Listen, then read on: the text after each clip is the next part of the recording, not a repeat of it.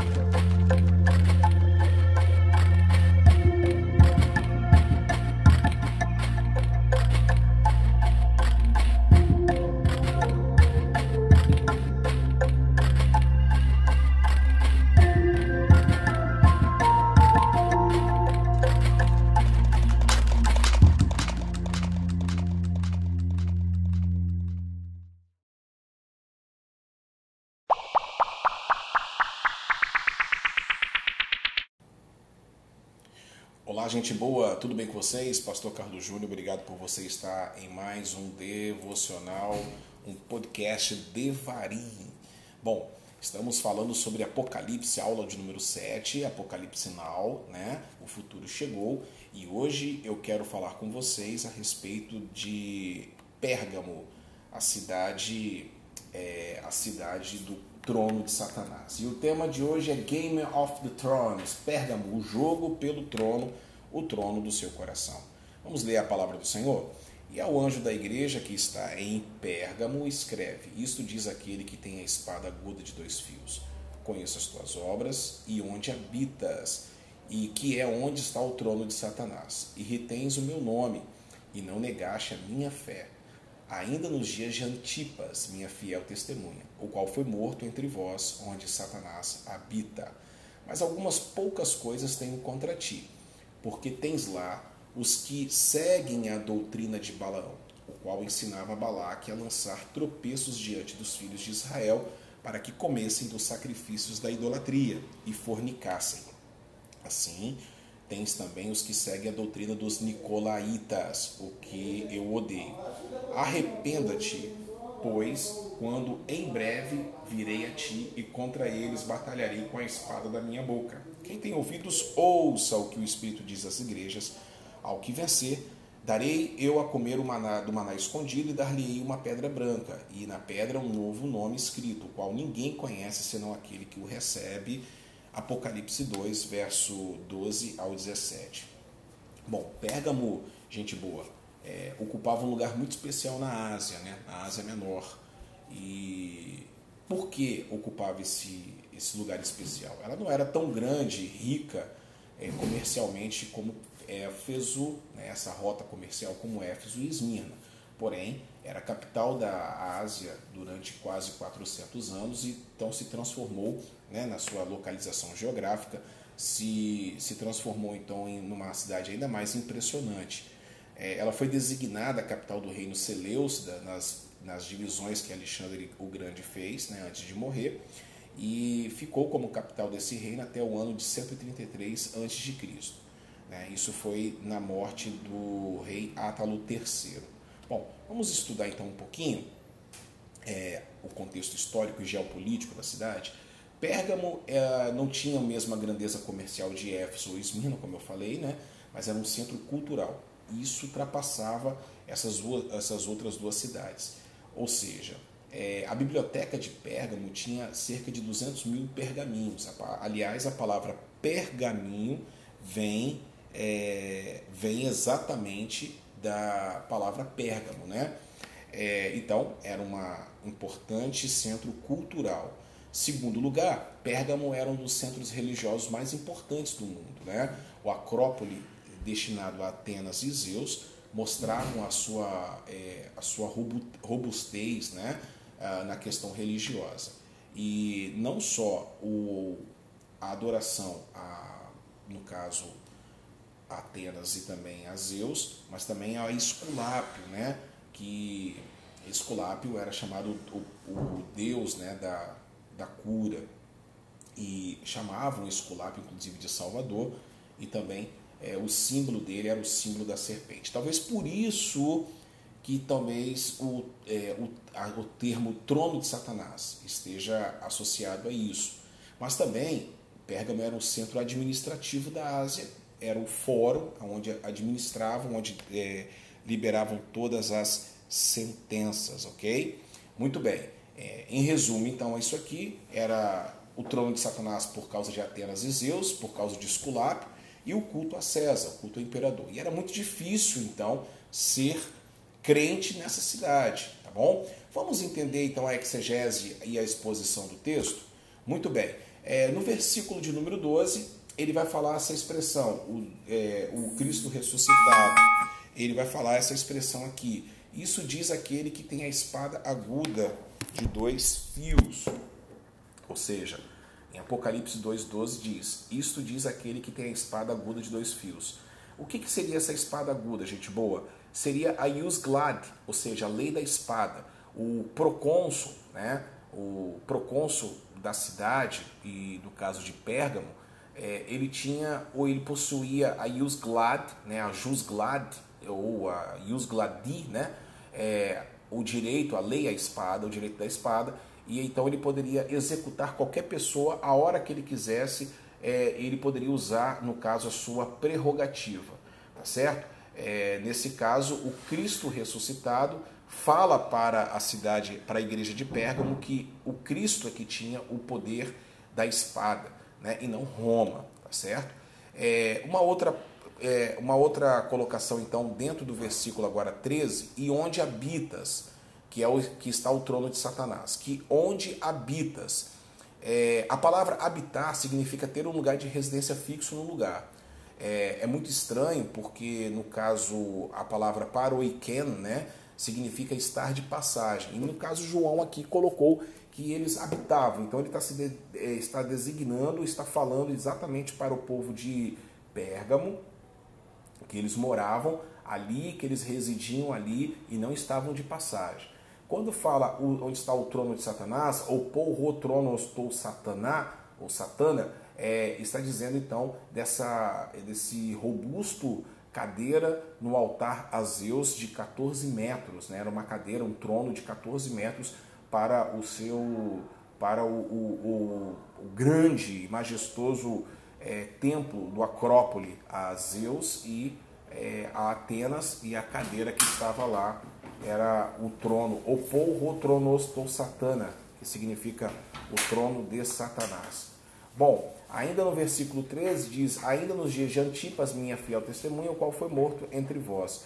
É, aqui está falando então uma referência a Antipas, não se sabe o que realmente aconteceu, mas os pais da igreja, alguns, como Eusébio de Cesareia, vai falar que Antipas, que morava em Pérgamo, morreu dentro de um touro de bronze, né, cozinhado.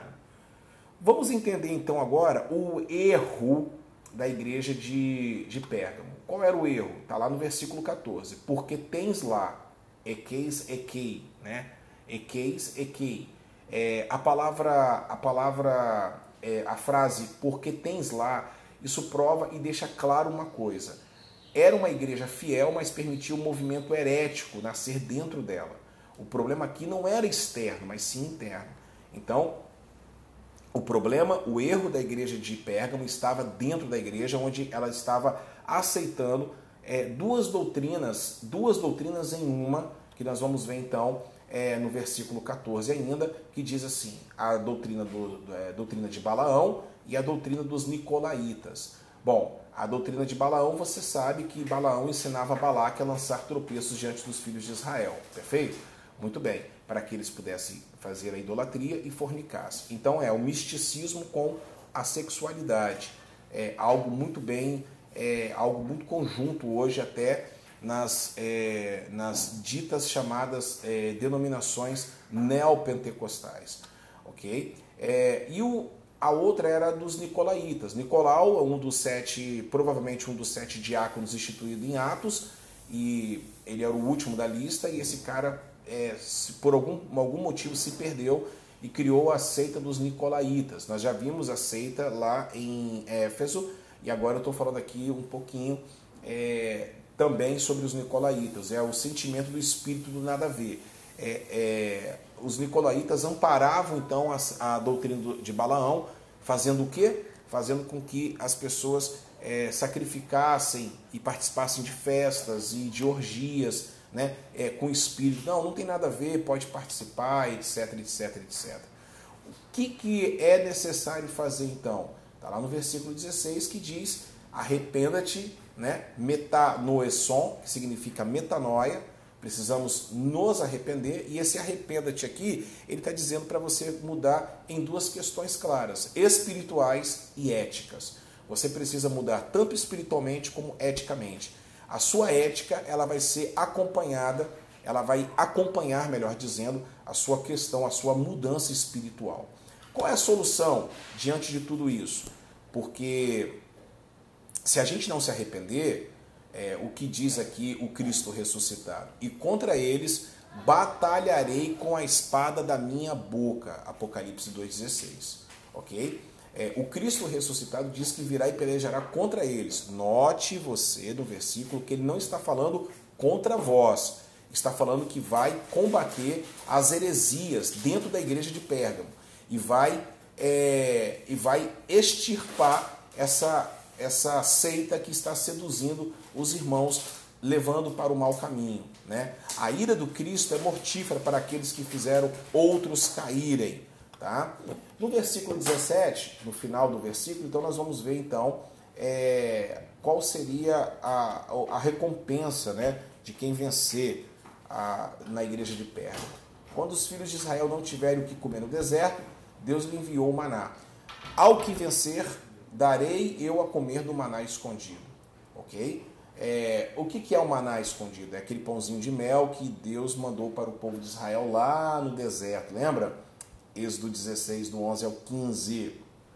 Bom, nós temos algumas interpretações. Além disso, nós também podemos falar no sentido espiritual e alegórico, né? no caso a alegoria, que seria o pão que o Senhor vos deu para comer né? E no caso seria é, o pão celestial, ou seja, Jesus é este pão que mata toda fome espiritual. O que é preciso abster-se das seduções deste mundo se quiser participar das bênçãos do céu. E em terceiro lugar também, nós temos a questão do maná escondido, que pode ser a questão da ceia do Senhor, aonde a Eucaristia, aonde o sacramento da ceia do Senhor é, e se o maná é escondido, e não somente é o pão do sacramento, mas sim Jesus Cristo mesmo em pessoa, que o pão, que é o pão da vida, aqui temos uma promessa de Jesus Cristo que ele mesmo se dará aos que lhe sejam fiéis, ok? Muito bem, gente boa. É, uma, outra, uma outra recompensa vai dar uma pedra branca na, e na pedra um novo nome escrito, na qual ninguém conhece, senão aquele que o recebe. Daqui a pouquinho a gente está de volta, podcast Devarim. Bom, estamos de volta, podcast Devarinho, obrigado pela sua companhia.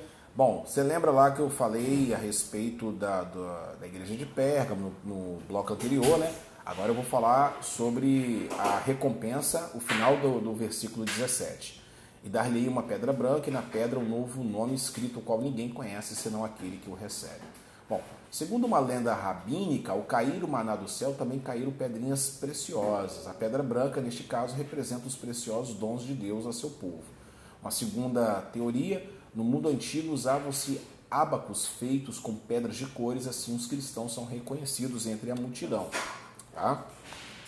É, uma outra situação também que é importante a gente estar tá, é, analisando, que nos tribunais antigos usavam-se as pedrinhas brancas e negras para registrar o veredito dos jurados. Uma vez que o promotor e o defensor tinham desenvolvido suas argumentações, o jurado expressava seu veredito colocando as pedras brancas ou negras, segundo fosse inocente ou culpado, dentro de uma urna, tá? A sentença de inocente correspondia a uma maioria de pedras brancas e a de culpado a maioria de pedras negras. A pedra branca, então, significa inocência. Aqui significaria que o cristão é fiel, é declarado inocente no tribunal celestial pelos méritos de Cristo. E, e o outro detalhe que se alguém fosse, é, por exemplo, absolvido e saísse da cidade de Pérgamo e fosse para uma outra cidade, como Esmirna, por exemplo, e lá ele fosse reconhecido, ele teria que andar com aquela pedra branca, como se fosse a sua, a sua condicional, né? a sua, o seu alvorá de soltura. Na antiguidade, usava-se um objeto chamado têssera. Era um pequeno tablete de madeira, metal ou pedra, sobre a qual ia a inscrição especial. A possessão de uma têssera conferia a seu possuidor alguns privilégios especiais. Né? É, aonde tinha essa têssera? Principalmente em Roma, nas casas das famílias ricas que desenvolviam para os seus clientes, é, os jogos atléticos e também um gladiador. É, seguindo todas essas linhas de interpretações, eu ainda acredito em uma possibilidade a mais, né? Talvez seja a, até a mais correta. É um dos costumes mais generalizados no mundo antigo era levar consigo algum amuleto ou encantamento. Lembra do caso de Esculápio, né? Podia ser feito de uma prata ou ouro, ou com alguma pedra preciosa como um diamante. Mas o mais comum, entretanto, gente boa, é, era que fosse um canto rodado, sobre o qual se escrevia o nome de um deus. Conhecer o nome de um deus era ter um poder especial sobre ele e poder chamá-lo no momento em que necessitava da sua ajuda. É, pensava que esse tipo de amuleto era muito mais poderoso e somente seu possuidor sabia o nome que tinha escrito.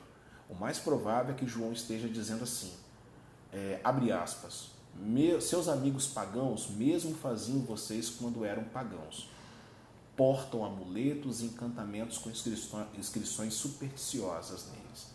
Pensam que eles, que esses amuletos lhe fazem boa sorte e segurança. Vocês não necessitam de tal coisa, porque conhecem o nome do único Deus verdadeiro e isso lhes é suficiente para estarem seguros na vida ou na morte. O pagão colocava sua confiança no amuleto supersticioso. O cristão tem a sua confiança no nome de Deus. Bom, para terminar, vamos falar sobre quatro palavras: branco, novo, pedra e nome. Vamos falar primeiro do branco. Né? É, no branco, as palavras branco né, é, tem uma característica muito especial no Apocalipse, porque o branco, segundo o Apocalipse, é a cor do céu. A palavra que usa não descreve uma brancura opaca, tá? mas sim uma brancura que brilha, cintila e vibra, como a neve, como recebe o cheio dos raios do sol representa então o que somente podemos identificar como brancura nívea e vibrante da pureza celestial. É deste modo que o Apocalipse nos deparamos com as vestimentas brancas, túnicas brancas, linho branco e o grande trono branco de Deus. O branco, então, é a cor do céu. E o novo? Bom, novo tem duas conotações e duas interpretações no grego. Primeiro é neos. Neos significa novo que respeita ao tempo Pode tratar-se de um novo objeto de uma, ou tipo de características bem conhecidas há muito tempo.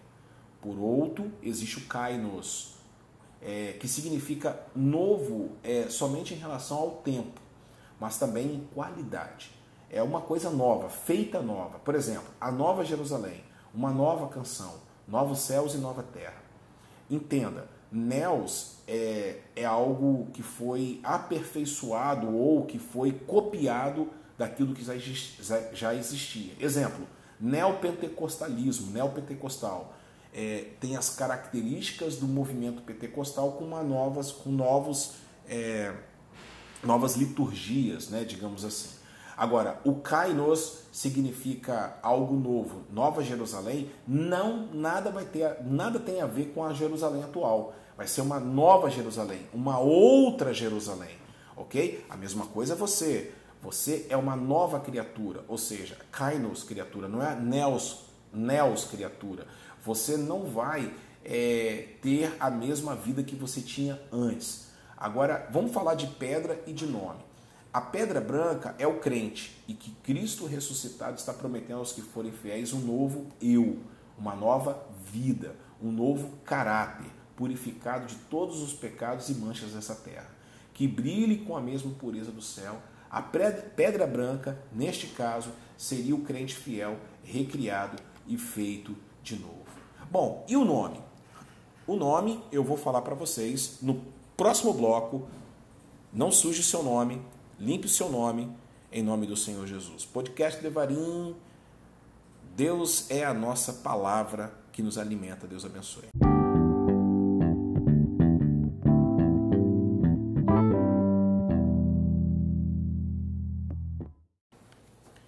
Gente boa, podcast Devarim de volta. Agora vamos falar sobre o nome, né?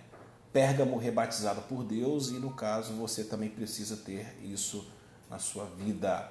Bom, é, é possível que tenhamos que buscar o significado do novo nome de uma pedra branca numa direção completamente diferente, tá? É, isso aí nós temos que entender muito claro sobre essa situação, tá bom? Bom, falando sobre nome, é, este costume de colocar né, quanto ao novo nome, uma das características do Antigo Testamento, que quando um personagem adquire uma função ou um nível diferente em geral, lhe é dado um novo nome. É assim que Abraão tornou-se Abraão. Abraão se tornou-se Abraão quando lhe é feita a promessa de que havia de ser pai de muitas nações.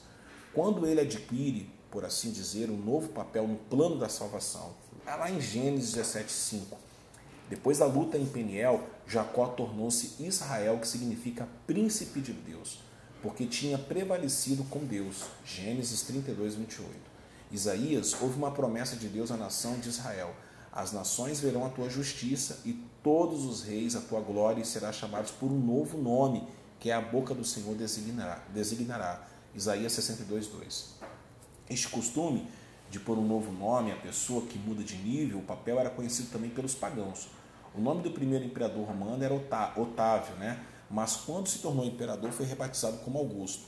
O novo nome assinalava a natureza de sua nova função. Agora era único, sobre-humano, mais que um homem. Há uma superstição muito curiosa que se relaciona com este costume, que estava muito difundido nas zonas camponesas da Terra Santa. Quando alguém estava doente e corria perigo de morte, muitas vezes seu nome era mudado dando-se alguém que tivesse vivido uma vida longa e santa. Como se o fato de ter um nome, um novo nome, o convertesse numa pessoa nova, sobre qual a doença perdesse o poder. Essa informação eu estou pegando de William Barclay e é muito interessante isso, tá? O misticismo judaizante. Neste caso, então, o Cristo promete um novo papel e nível aos que lhe são fiéis. Concede-lhes entrar em sua glória, sentar-se em seu trono e converter-se em reis e sacerdotes. Bom, espero que você mude de status, mude de nome, limpe seu nome do SPC e do Serasa, que você não tenha o seu nome protestado, que você tenha um novo nome. E para ter um novo nome, para receber essa pedra branca, para poder estar é, absolvido do tribunal de Cristo e, claro, para que você possa viver a eternidade com Jesus, é necessário que você seja fiel e que você entregue a sua vida é, o mais rápido possível aos cuidados do Senhor Jesus como Senhor e Salvador de toda a sua vida em nome de Jesus. Amém, gente boa? Fique na paz. Aqui foi o pastor Carlos Júnior. Falamos um pouquinho sobre Pérgamo na aula de número 7. A próxima vai ser Tiatira, a igreja que flertava né, com, a, com Jezabel. E aí a gente vai poder desenvolver uma, uma conversa ainda melhor e muito mais saudável em nome do Senhor Jesus. Que Deus abençoe a sua vida poderosamente.